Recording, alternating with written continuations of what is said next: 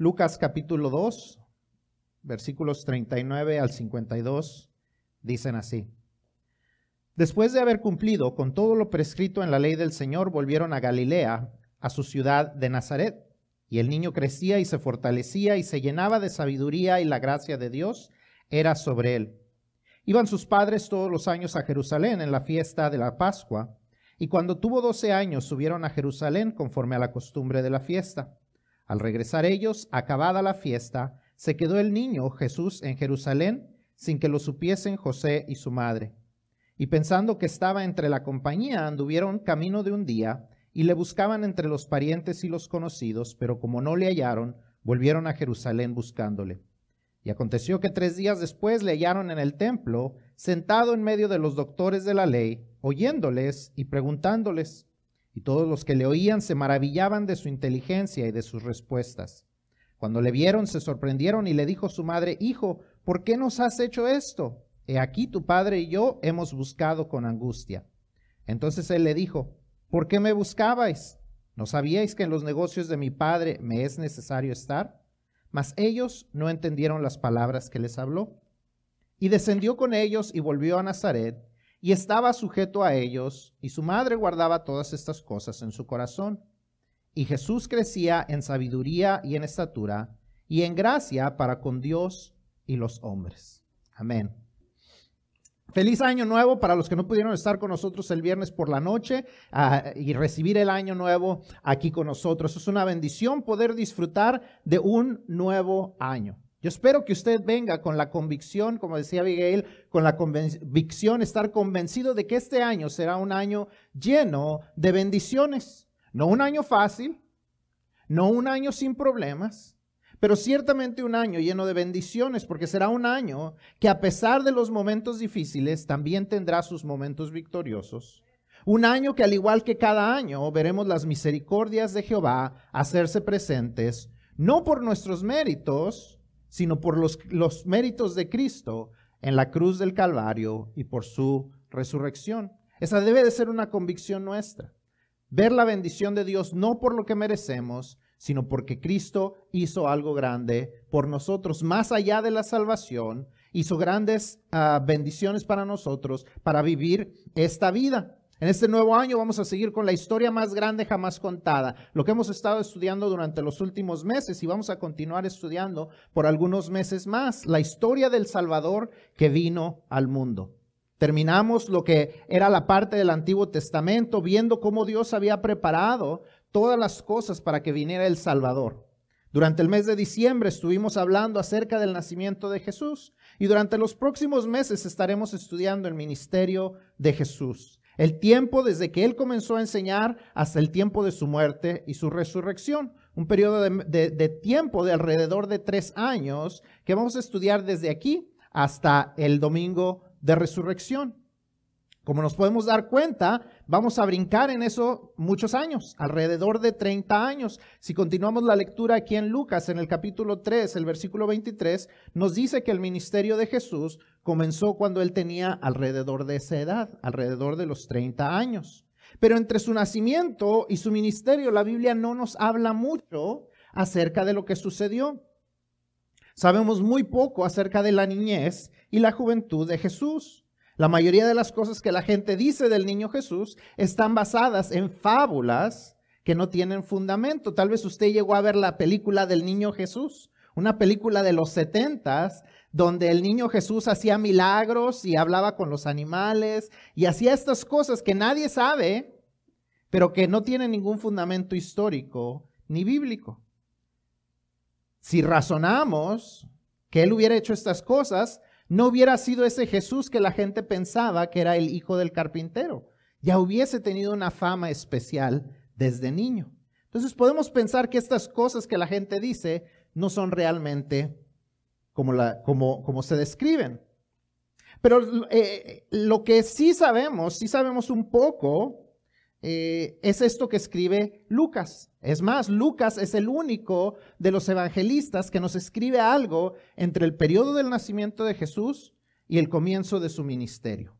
Ninguno de los otros evangelistas habla acerca de esto, pero Lucas incluye un par de historias. Tanto el evento de su presentación en el templo, donde Ana y, um, Simeón ven al Salvador como un bebé, y este periodo de tiempo de su juventud de Jesús. El evento que relata Jesús cuando, perdón, que relata Lucas cuando Jesús tenía 12 años. Y leyendo esto, leyendo la historia, me, me, me encontré algunas cosas que quisiera compartir con ustedes que creo que son apropiadas para aprender este nuevo año que estamos comenzando. Algunas cosas que podemos imitar, que podemos aprender del joven Jesús. We're going to continue to read, we're going to continue to study the greatest story ever told. We've been studying it for a few months. We've seen how God had prepared everything throughout the Old Testament, how he prepared for the Savior to come. In December, we, we learned about how the, the, the Savior came. We, we talked about what, what Christmas is really about, the birth of the Savior. And we're going to continue to read uh, and study about the Savior throughout the next few months from the time of his ministry uh, to the time of his death. And we're going to be talking about it from now until around Easter Sunday. But um, before we get into that, I wanted to read, or, or I wanted us to study what happens between his birth and his ministry. The, the truth is, the Bible doesn't tell us a lot about those 30 years that he lived on earth from the time he was born to the time that he started his ministry. We have a period of about 30 years, according to Luke chapter 3, verse 23, where before he starts his ministry, he's around 30 years old. And, and what happens in this period? If you look through the Gospels, none of the, the writers really describe what happens in those 30 years, except for Luke. And even what Luke writes is, is very short. It's just this one chapter, these two events from the time he was presented at the temple, and Simeon and, and Anna get to meet the Savior before their death. and then this period of 12, um, when he's 12 years old, when Jesus is 12 years old. And, and as I was reading it, there was a few things that I'd like to share with you because I believe that those things are important. I believe that Luke included these things because there was something to learn from. There was something that we could really learn from, and especially as we begin a new year. As we begin a new year, 2022, there's a few things that we can learn from the example of Jesus. He lived his life, even as a young man, even before he started his ministry, even in these silent years, that, that we could really learn from. Hay algunas cosas que podemos aprender de la vida de Jesús, del ejemplo de Jesús, en estos años de silencio. Porque podríamos decirles años de silencio, esos 30 años donde no hay mucha actividad, pero Jesús estaba preparándose. Yo no sé cómo va a ser este año, este 2022. Tal vez sea un año eh, más fácil. Tal vez sea un año más difícil. Tal vez sea un año en el que podamos hacer muchas cosas. Tal vez sea un año de preparación. Un año de silencio. Pero sea como sea, el ejemplo de Jesús es un ejemplo del cual podemos aprender. Eh, es, es, creo que es importante el hecho de que Lucas incluyó este, estas historias de la niñez y la juventud de Jesús eh, que ninguno de los otros escritores escribe. Es raro que no escribieron de estos 30 años, pero Lucas decidió que estas historias eran importantes porque como fue movido por el Espíritu de Dios para escribir y es algo de lo que podemos aprender y que podemos poner en práctica en nuestra vida. Así es que, vamos a ver qué cosas podemos aprender del ejemplo de Jesús, de la vida de Jesús, de cómo él estaba creciendo y cómo nosotros también podemos crecer en este nuevo año. ¿Qué podemos aprender del joven Jesús? Número uno, podemos aprender a administrar nuestras prioridades. Si está usted escribiendo en su boletín, puede ir escribiendo, puede comenzar a escribir. Dice que podemos aprender a administrar nuestras prioridades. Vemos la historia de Jesús. Jesús, eh, sus padres lo habían llevado cada año, desde su nacimiento, durante el tiempo de la Pascua, al, al santuario, al templo de Dios en Jerusalén. Dice que cada año ellos iban y hacían esta práctica. A sus 12 años de edad es esta historia, ¿verdad? Es una edad importante porque es cuando los niños judíos están a punto de presentarse en el templo para ser considerados como adultos conforme a la religión. Tal vez usted ha, escuchado del bar mitzvah. Es este tiempo en que los niños ya dejan en, parte de ser niños porque son niños que son, son examinados por los, por los sacerdotes o, por los, o por los, se me fue la palabra, el maestro, por los rabinos, gracias, por los rabinos y, son examinados y se les se prueba si conocen los mandamientos y si entienden los mandamientos. Entonces, a los 13 años de edad se hace esto y, Jesús a los 12 años de edad llega en este punto de su vida al santuario y él está sentado eh, eh, eh, y, y, ahí se queda. Los padres, María y José, creyendo que tal vez estaba con uno con el otro, iban caminando. Se dice que en, esas, en esas caravanas los hombres iban separados de las mujeres, entonces, y los niños usualmente se iban separados de los adultos. Entonces, tal vez María pensaba que él se había ido porque como ya tenía 12 años, iba con Jesús, eh, iba con José, perdón, porque ya era, ya estaba casi en la edad de los hombres adultos. Tal vez eh, José pensó que él, María iba con los niños, eh, perdón, que Jesús iba con María porque iba con los niños, pero de repente se dan cuenta que ni con uno ni con el otro. Y entonces ellos lo siguen buscando. Regresan a Jerusalén finalmente y lo encuentran no, este, muchos de nosotros nos hubieran encontrado en las maquinitas, nos hubieran encontrado, este, eh, jugando canicas, nos hubieran encontrado en el parque, nos hubieran encontrado en algún lugar otro, pero a Jesús lo encuentran en el templo. Es importante que Jesús, en esa edad de 12 años, donde estaba comenzando ya su madurez espiritual, y, y recordemos que, Dios, que Jesús era 100% Dios, pero se limitó a sí mismo al ser 100% hombre. Y él estaba creciendo. Veamos lo que dice el versículo, eh, el versículo 30, perdón, el versículo 40 de aquí de Lucas. Dice, el niño crecía y se fortalecía y se llenaba de sabiduría. En la humanidad de Jesús, Jesús estaba en un proceso de crecimiento. No era que ya lo supiera todo porque era 100% Dios. Él estaba creciendo y en ese crecimiento, él empieza a poner una prioridad en su vida. ¿Y esa prioridad es cuál? Los negocios de su padre. Cuando Jesús y María, perdón, cuando José y María llegan con, Jesús, María le recrimina en cierta manera, le dice, ¿por qué nos has hecho esto? Y Jesús le dice, ¿por qué me busca? ¿Por qué me buscaban? Si ustedes saben que me es necesario estar en los negocios de mi Padre. Jesús tenía una prioridad en su vida. Su prioridad eran los negocios de su Padre.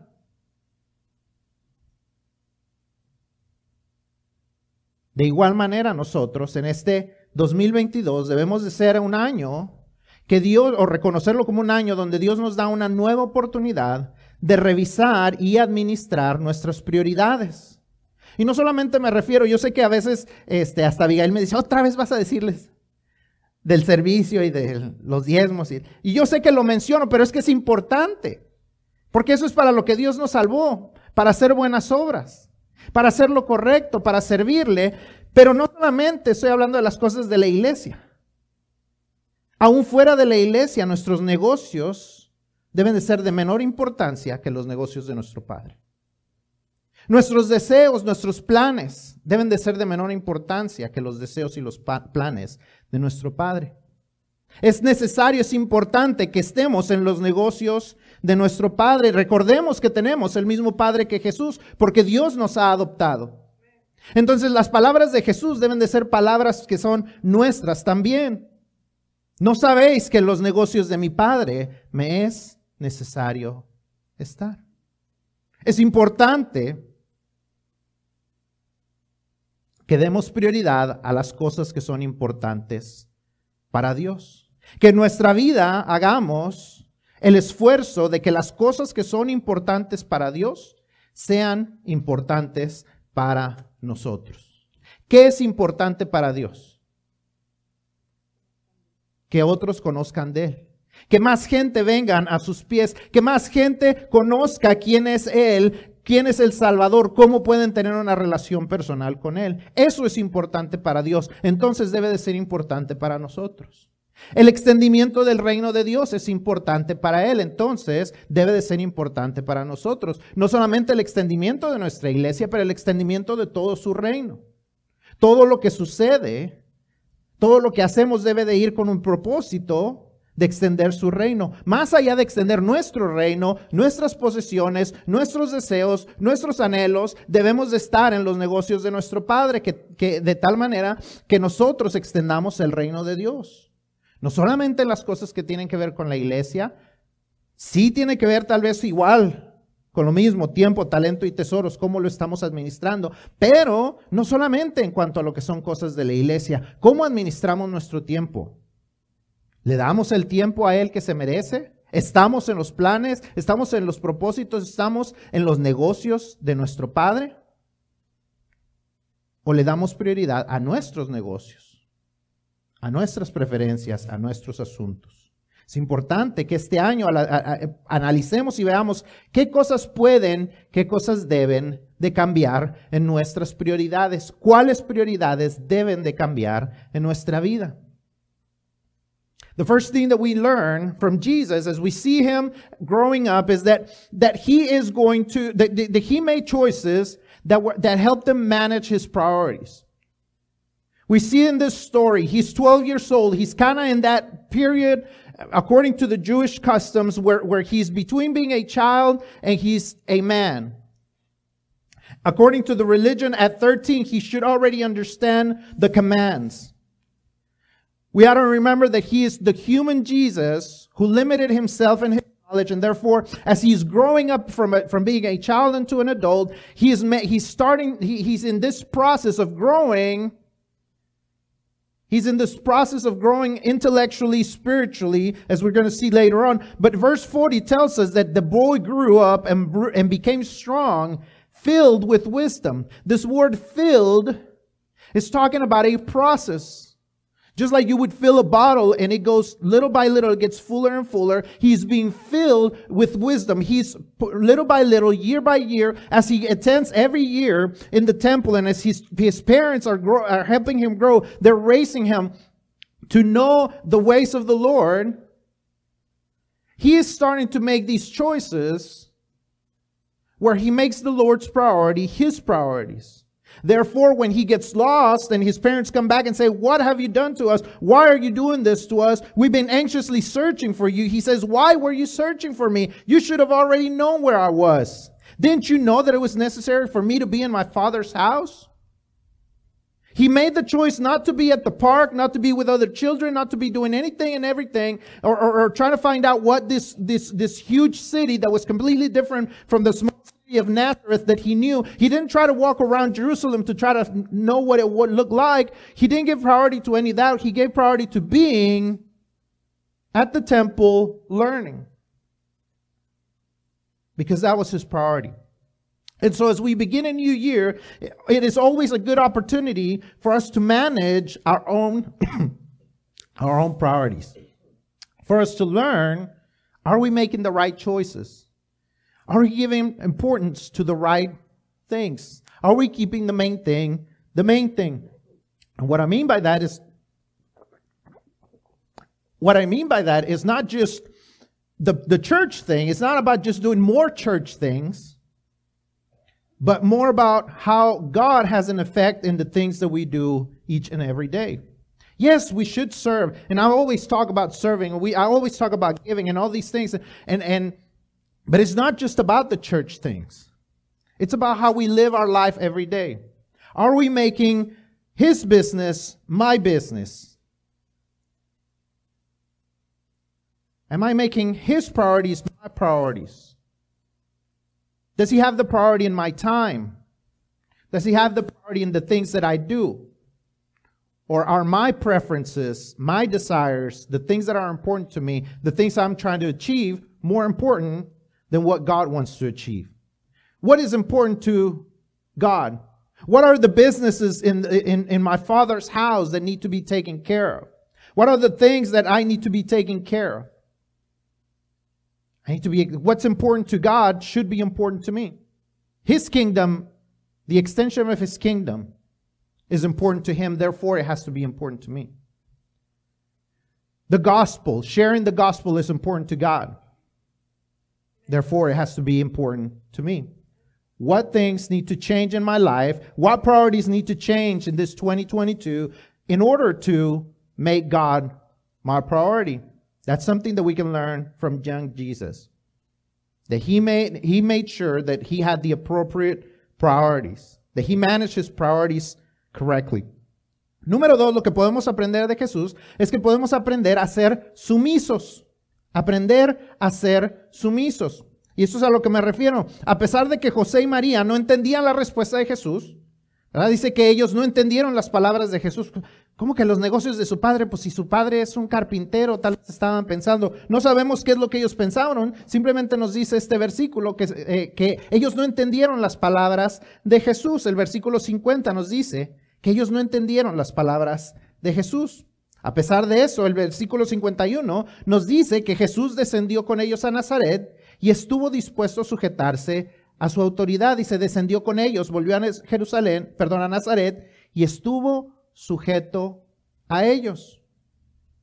Siendo Dios mismo, siendo un joven perfecto, se sujetó a dos personas, buenas personas, personas que amaban a Dios, pero personas imperfectas. Eran dos personas imperfectas. Se les olvidó el niño. Y, no vamos a juzgarlos porque aquí se nos han quedado algunos niños que creían que uno se había ido con uno y que el otro y se han quedado aquí. Así es que no vamos a juzgar a María y José, pero eran personas imperfectas. Ellos no habían entendido dónde estaban las prioridades de Jesús porque eran personas imperfectas. A pesar de eso, Jesús se sometió a ellos. Se sometió a las autoridades que Dios había establecido sobre él, Dios el Padre se había establecido sobre él, no porque lo merecieran, sino porque era lo correcto y agradable ante Dios. De igual modo, todos nosotros tenemos a alguien eh, a quien podemos y o debemos someternos. Tal vez en el matrimonio no nos hemos sometido, porque los hombres decimos, no, es que la mujer debe someterse al hombre. El versículo antes, en Efesios 5:21, nos dice, Someta, sométanse unos a otros, no en amor, yo dije, no, ¿cómo dice ese versículo? Sométanse unos a otros en el amor. Y que voy al versículo y eso no es lo que dice. Dice, sométanse unos a otros en el temor de Dios. O sea, en obediencia, en reverencia a lo que Dios manda. Antes de decirles a las esposas que se sometan a los maridos, los maridos tenemos que aprender que hay áreas donde nosotros tenemos tal vez que someternos, no porque ellas se lo merecen, sino porque es lo bueno delante de Dios, como Jesús lo hacía. Los hijos deben someterse a sus padres. Y todos los, padres dicen, amén. A pesar de que ustedes lo saben todo, recuerden que es bueno someterse a las autoridades que Dios puso sobre ustedes. En ocasiones, la educación, y yo, yo estoy completamente a favor de la educación, no me malentiendan. Si hay alguien que quiere que sus hijos se animen a ir a la universidad y hasta donde puedan llegar soy yo. Pero a veces la educación les hace mal a los hijos en pensar que porque tienen más educación que sus, sus padres que llegaron solamente a la primaria, tienen más conocimiento que ellos. Pero hay algo que no se puede aprender en la universidad, que es la experiencia. Así es que aprendan a someterse. Tal vez en el trabajo o en la escuela hay personas con las que no nos queremos someter pero que Dios ha puesto como autoridad sobre nosotros. Tenemos que aprender a someternos en este año para evitar conflictos. Debemos aprender a ser, a, ser sumisos, no susmensos, pero sumisos. Debemos aprender a someternos, no porque lo merezcan otra vez, sino porque Dios así lo ha establecido. Romanos 13.1 nos dice, sométase toda persona, y hablando a toda persona aquí en Romanos, está hablando a los cristianos, se sométase toda persona a las autoridades superiores, porque no hay autoridad sino de parte de Dios. Y las que hay, por Dios, han sido establecidas. De modo que, quien se opone a la autoridad, a lo establecido por Dios, resiste. No, es que ese jefe no hace nada, es que... Dios lo estableció. Y porque Dios lo estableció, nosotros tenemos que obedecer porque el que se resiste a la autoridad, a lo establecido por Dios, se resiste. Este año es un tiempo que debemos analizar si tal vez Tenemos que ser más humildes, tenemos que someternos en ciertas áreas o a ciertas personas, porque si Jesús siendo perfecto se sometió, ¿qué nos hace pensar que nosotros no nos debemos someter a algo o a alguien?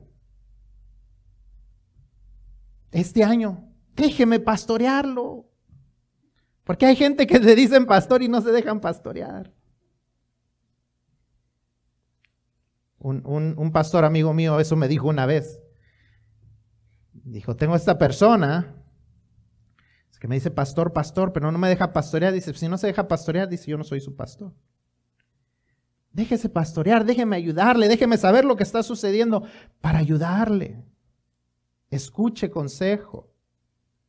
No porque yo sea perfecto, ni porque yo me lo merezca, porque Dios así lo ha puesto. Second thing we can learn is to be compliant, be more compliant. See, Jesus was compliant. Joseph and Mary were imperfect. They were great parents. I'm not, I'm not trying to undermine who they were. They were great parents. It says that every year they went to the temple. They were trying to lead Jesus in the right way. Even though they didn't quite understand everything. Even though they didn't understand quite what, what his mission, mission was, eh, they still attempted to do the right thing, to raise him the right way, because they had been put in charge by the angel, through, through the angel by God, that, that they were supposed to raise the Savior of the world. And they were trying to do as good a job as they could, but they were imperfect. I mean, they forgot them, but I mean, anybody, it, it could happen to anybody, and it's probably happened to some of the parents here. But, but beyond that, they were imperfect, but still, Jesus made a decision to be compliant to them. Verse 50 says that they didn't understand what he was saying, and yet verse 51 says that they, he went back down to uh, Nazareth with them, and he was obedient to them. Not because they deserved it, but because he knew that the right thing to do was to be obedient to the parents God had set above him. God had placed them as the authority on earth over him, and he was willing to be compliant to that. It is important that you understand that we need to be more compliant. As this year comes, you can make the choice and you should make the choice to learn to be compliant and less complainant. It is important that you learn to be subjected or to be under someone else, to be humble enough to be led by someone else. Whether it be with, within the, uh, marriage, husbands and wives, we need to be submitted to one another. Whether you are a child and you have parents that, although imperfect, they're trying to lead you the right way. Be more compliant.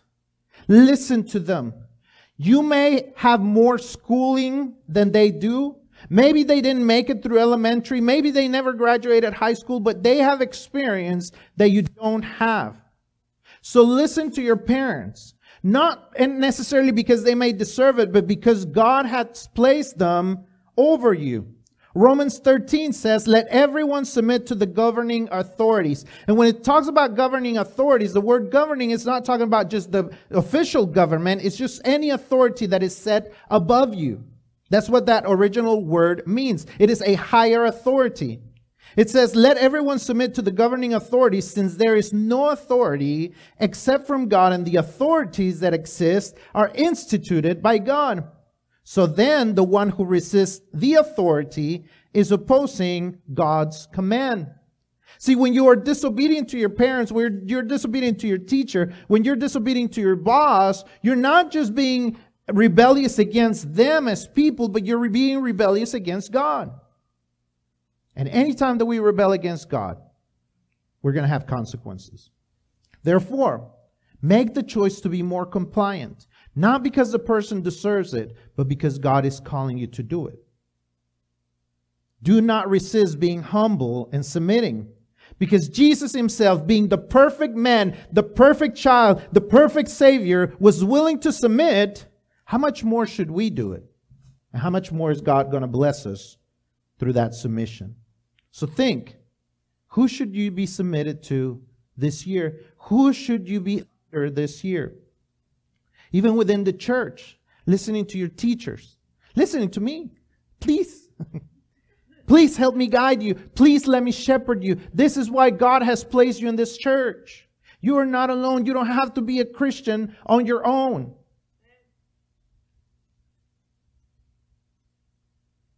I'm not perfect. Almost, but not. I'm not I'm not anywhere near. But but God has placed me as an authority over your life and God is is wanting to bless you through those authorities. Those authority figures that he has placed in your life. Número tres, podemos aprender a madurar. Podemos aprender a madurar. Hay gente que solamente envejece pero no madura. Hay gente que envejece pero no madura. Y es importante que aprendamos a madurar. Jesús maduró en cuatro distintas áreas. Los versículos 51 y 52 nos encierran en sí lo que pasó durante los 18 años, entre el evento de los 12 años y su comienzo, el comienzo de su ministerio, esos 30 años. Esos 18, 20 años más o menos que, que pasaron entre, entre este periodo de los 12 años de Jesús y el comienzo de su ministerio, se encierran en estos dos versículos 51 y 52. Nos dice que Jesús se sujetó a sus padres y que maduró en cuatro áreas durante ese tiempo. Y estas cuatro áreas son áreas en las que nosotros debemos estar constantemente en un proceso de desarrollo y de crecimiento. So the other thing that we can learn from Jesus is that we can learn to mature. Verses 51 and 52 are our summary of what happened those 18, around 18 years between this time when he's 12 years old and the time that he starts his ministry around 30. These two verses give us the whole synopsis of the third of, of those 18 years. It says that he was obedient to his parents and that he grew and he matured through four areas in his life that we should also be maturing in our lives consistently. Four areas that we should be developing and that we should be in consistent growth. Número uno, la primera, la, eh, la primera área es eh, que él creció intelectualmente. Nos dice que Jesús crecía en sabiduría. Como les decía, desde el versículo 40 nos dice que el niño se llenaba de sabiduría. Los versículos 46 y 47 nos dice que Jesús estaba en el templo haciendo preguntas y estaba escuchando. En su humanidad él estaba creciendo constantemente en su conocimiento, en especial el conocimiento de las escrituras, pero él preguntaba qué era lo que pensaban los, los que estaban ahí, qué pensaban los escribas, qué pensaban los rabinos, qué pensaban esos maestros, qué era lo que estaba sucediendo con la palabra de Dios, cómo la entendían y qué pensaban acerca de la salvación. Él estaba en constante crecimiento, dice que él se llenaba de sabiduría. No solamente se llenaba de conocimiento, se llenaba de sabiduría. Hemos hablado en, el pasado de la diferencia, que el conocimiento es simplemente tener eh, eh, datos en nuestra mente. La sabiduría es poder, poder usar esos datos y ponerlos en práctica para bendecir nuestras vidas o para bendecir las vidas de los demás. Así es que de igual manera a Jesús nosotros debemos estar en un constante proceso de desarrollo intelectual. Debemos hacer preguntas, debemos escuchar de parte de personas sabias y con experiencia para crecer en nuestra sabiduría. Debemos no creer que ya lo sabemos todo, sino estar aprendiendo más y sobre todo ponerlo en práctica. Porque de nada nos sirve aprendernos la Biblia completa y hacer la vida como nosotros queremos. Tenemos que aprender lo que Dios nos dice y ponerlo en práctica. Una de las mejores cosas que si usted no ha hecho, aunque tenga años de ser creyente, es una clase de discipulado. Si usted nunca ha tomado una clase de discipulado de nuevos creyentes, yo le recomiendo que lo haga. Si no sabe dónde empezar, hable con el pastor Solís o hable conmigo. Y nosotros les damos 13 semanas. En 13 semanas usted va a aprender algo que va a poner un fuerte fundamento, fuertes convicciones en la vida de usted. Que si no las ha formado hasta ahorita, es tiempo de comenzar. Es un tiempo para que en el 2012 usted diga, yo quiero crecer como Jesús crecía. Yo quiero llenarme de sabiduría como Jesús lo hacía. Es un buen tiempo para tomar una clase de nuevos creyentes. O tal vez usted la tomó hace muchos años y no se acuerda. Es un buen tiempo para refrescar y crecer en sabiduría. First area that, that he grew is that he grew intellectually. It says that he grew in wisdom. He was in a consistent process of growth, consistent process of learning. See, verse 40 says that he was filled or he was growing in wisdom. He was being filled with wisdom. Verses 46 and 47 tells us that Jesus, when he was at the temple, he wasn't wasting his time. He was asking questions. He was listening to what was being taught. He wanted to know what was, what was being taught by those who were teachers, by those who were already stu- students of the word. He was asking them questions. He wanted to learn from them. He didn't think that because of the, of the mission that he had, that he couldn't learn from others. He was being filled consistently, not only with knowledge, but with wisdom. Because there's a big difference between knowledge and wisdom. Knowledge is just about knowing the facts. See, many of us know a lot of facts. The internet has taught us so much. You go through the internet, go on it for 30 minutes, and you learn a lot. I mean, I joke that I'm a certified YouTube mechanic because I've learned so much just watching videos to do different things, to fix different things. There's tons of knowledge on the internet. There's tons of knowledge everywhere. But it's not just about the knowledge, it's about the wisdom. And the difference between knowledge and wisdom is that knowledge is just about knowing the facts. Wisdom is about putting those facts into practice. Therefore, it's not just about sitting here and knowing the facts of, and learning the facts from the Word of God, but actually put them in, into practice. Doing what the Word of God says in our lives. If you've never been uh, through a, a, a discipleship class, through a new believers class, but you want to in this year, I invite you to talk to me. I invite you to talk to Pastor Solis. If you prefer in English, Joe can help you out with that. Joe already knows how to do that, that, that, uh, new believers class. Because it's important that we're in a consistent process of growth, of intellectual growth, of knowledge, but also, most importantly, of wisdom putting into practice the knowledge that we acquire. Número dos, debemos de crecer o, o, o, o madurar físicamente. Jesús se desarrollaba físicamente, dice que crecía en estatura. Algunos de nosotros solamente crecemos en tamaño y tenemos que tener cuidado con eso este año. No se trata solamente de estar creciendo. Veía ahí unas fotos de hace como cinco años y yo veo que he crecido. Y eso no es bueno. Este año necesitamos tomar la decisión de desarrollar, de desarrollarnos sanamente en nuestro físico, no por vanidad, sino porque es lo correcto delante de Dios.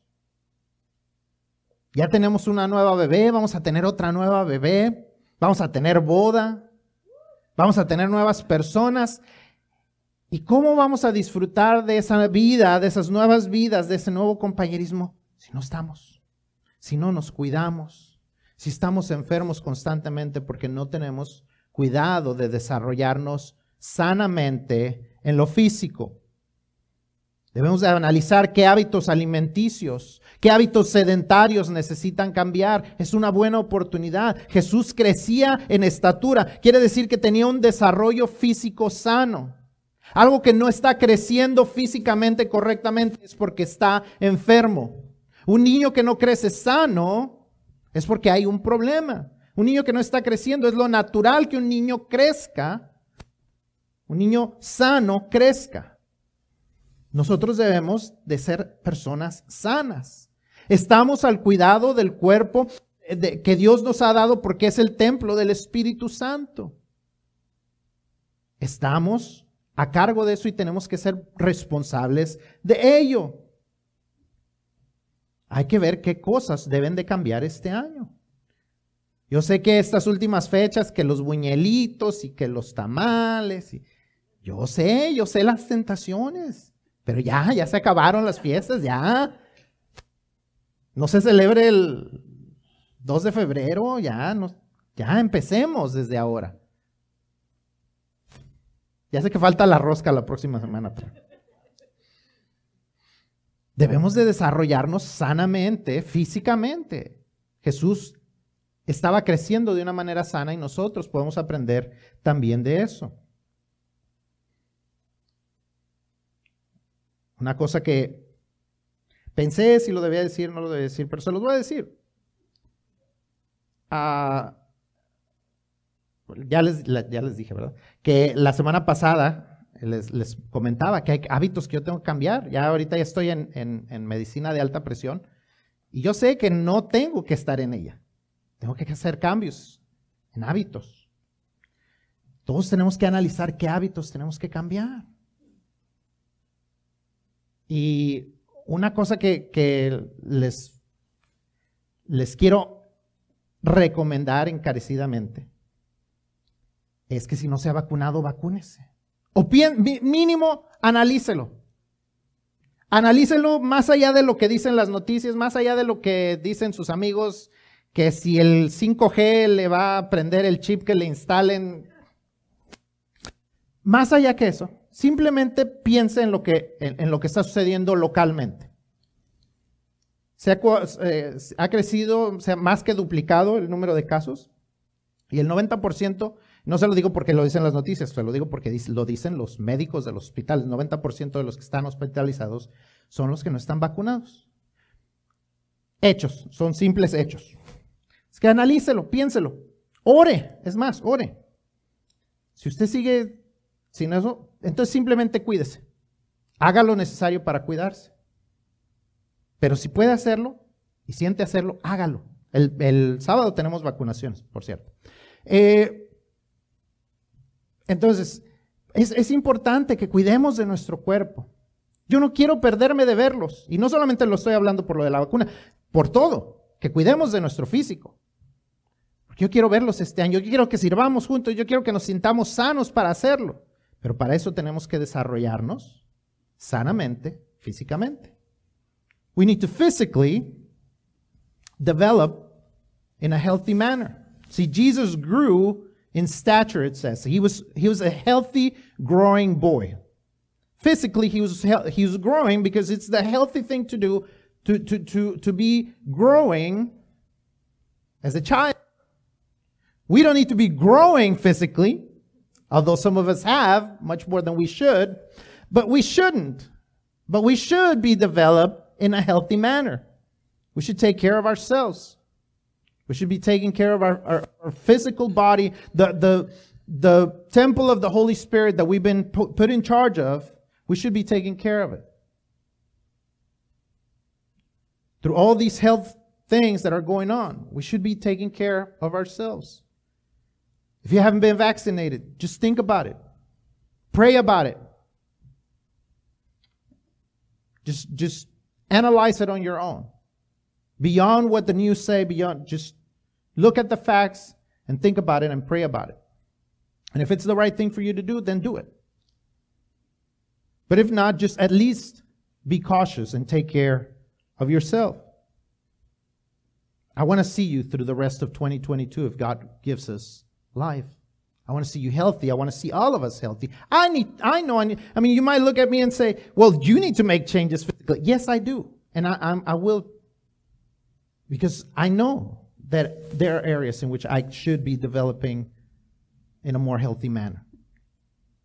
We all should.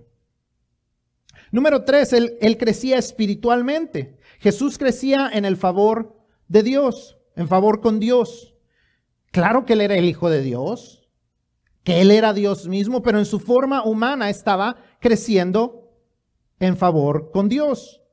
¿Qué haremos nosotros para estar creciendo en gracia y en el favor con Dios? ¿Dedicaremos más tiempo a la palabra de Dios este año? Necesitamos estar en un proceso de desarrollo y crecimiento dedicando tiempo con Él. Tal vez necesitamos leer la Biblia este año más. Tal vez necesitamos ponernos en un plan. ¿Usted ha leído la Biblia en un año alguna vez? Tal vez es tiempo de comenzar. Tres, alrededor de tres capítulos al día. Y usted leerá la Biblia en un año. Tal vez necesitemos dedicar más tiempo en oración y menos tiempo en desperdiciar el tiempo en la televisión, en las pantallas, etcétera, etcétera.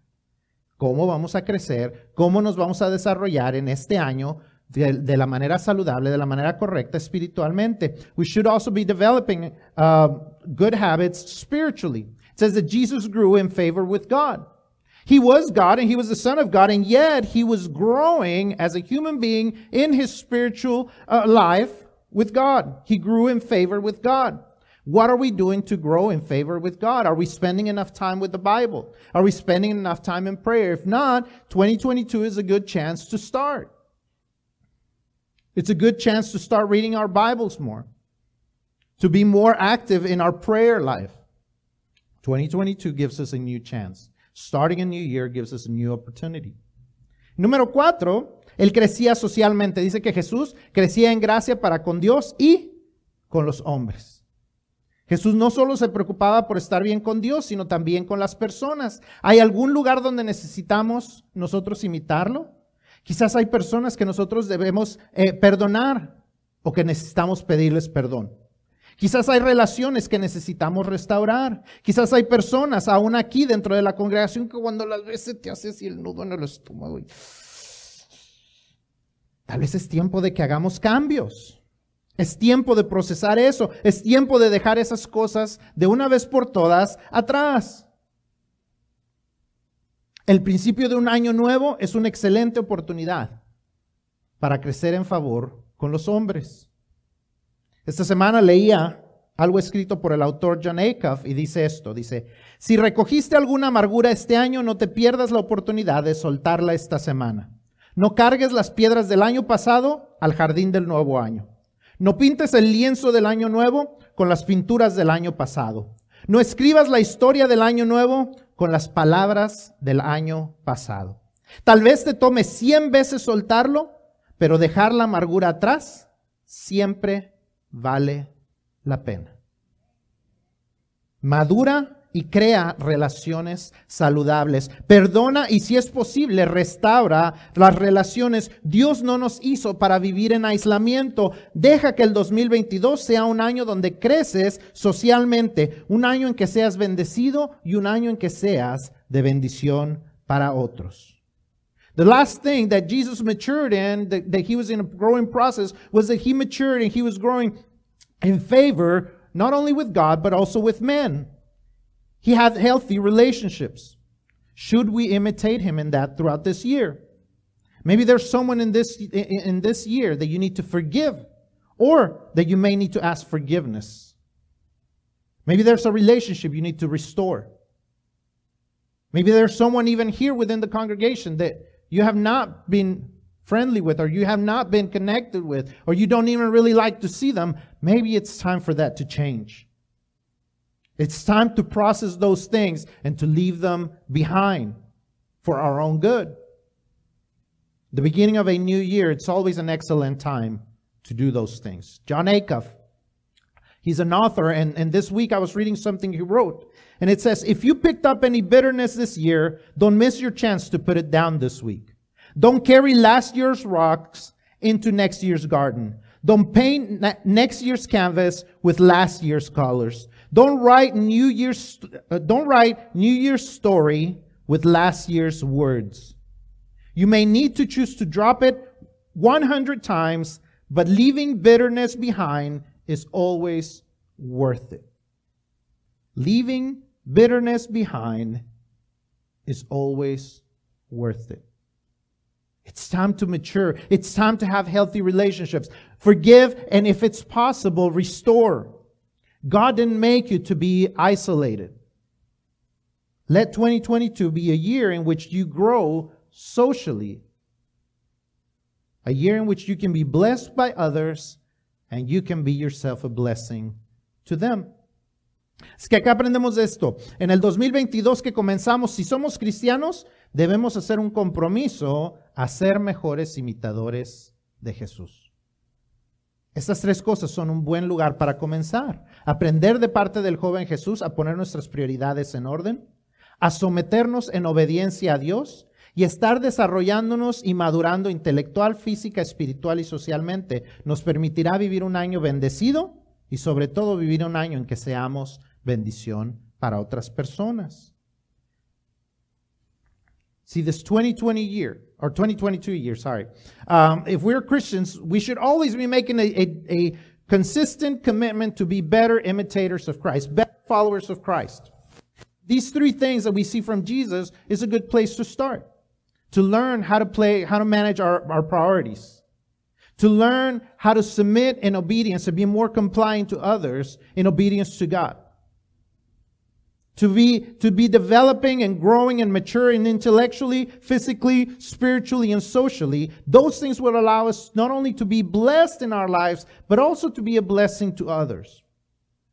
Y una cosa más que nosotros podemos aprender y que no debemos de olvidar es que no importa cuánto nos, nos esforcemos por imitar a Jesús, seguramente vamos a fallar. Somos humanos, somos imperfectos, somos débiles. Claro que debemos esforzarnos, pero también debemos recordar que tenemos la gracia de Dios.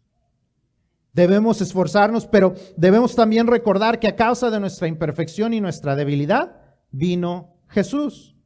Ese Jesús que fue un niño perfecto, fue un hombre perfecto y sobre todo fue un salvador perfecto. María y José fueron buenos padres, pero imperfectos. Y Jesús murió y resucitó para cubrir, para cubrir sus defectos. Jesús murió y resucitó para cubrir mis defectos y para cubrir tus defectos. Si hay alguien aquí que no ha confiado en Jesús como su Salvador, hoy es el tiempo. Hoy es el tiempo para tomar la decisión y es la mejor decisión que puedes tomar en el 2022. Y al hacer esto, Él te ayudará por medio de su Espíritu Santo a seguirlo y a ser un buen imitador de Él. Y no hay algo mejor que podamos hacer en este 2022 que seguir a Jesús. Something that we should not forget is that we can try really hard and we should try really hard to be imitators of Christ, but we're imperfect. We're weak. We mess up. And that's why Jesus came. His parents were great parents, but they were imperfect parents. They had shortcomings. But Jesus died and rose again to cover their shortcomings. Jesus died and rose again to cover my shortcomings, your shortcomings, my sins, and your sins. So if you are here and you've never made a decision to receive Jesus in your heart, today is the day to make that decision. Today is the day to receive Jesus in your heart. Let him transform you. Let him use his Holy Spirit to make you a better imitator of Christ. And if you'll do that in this year, it's going to be the, the best decision that you can make for 2022.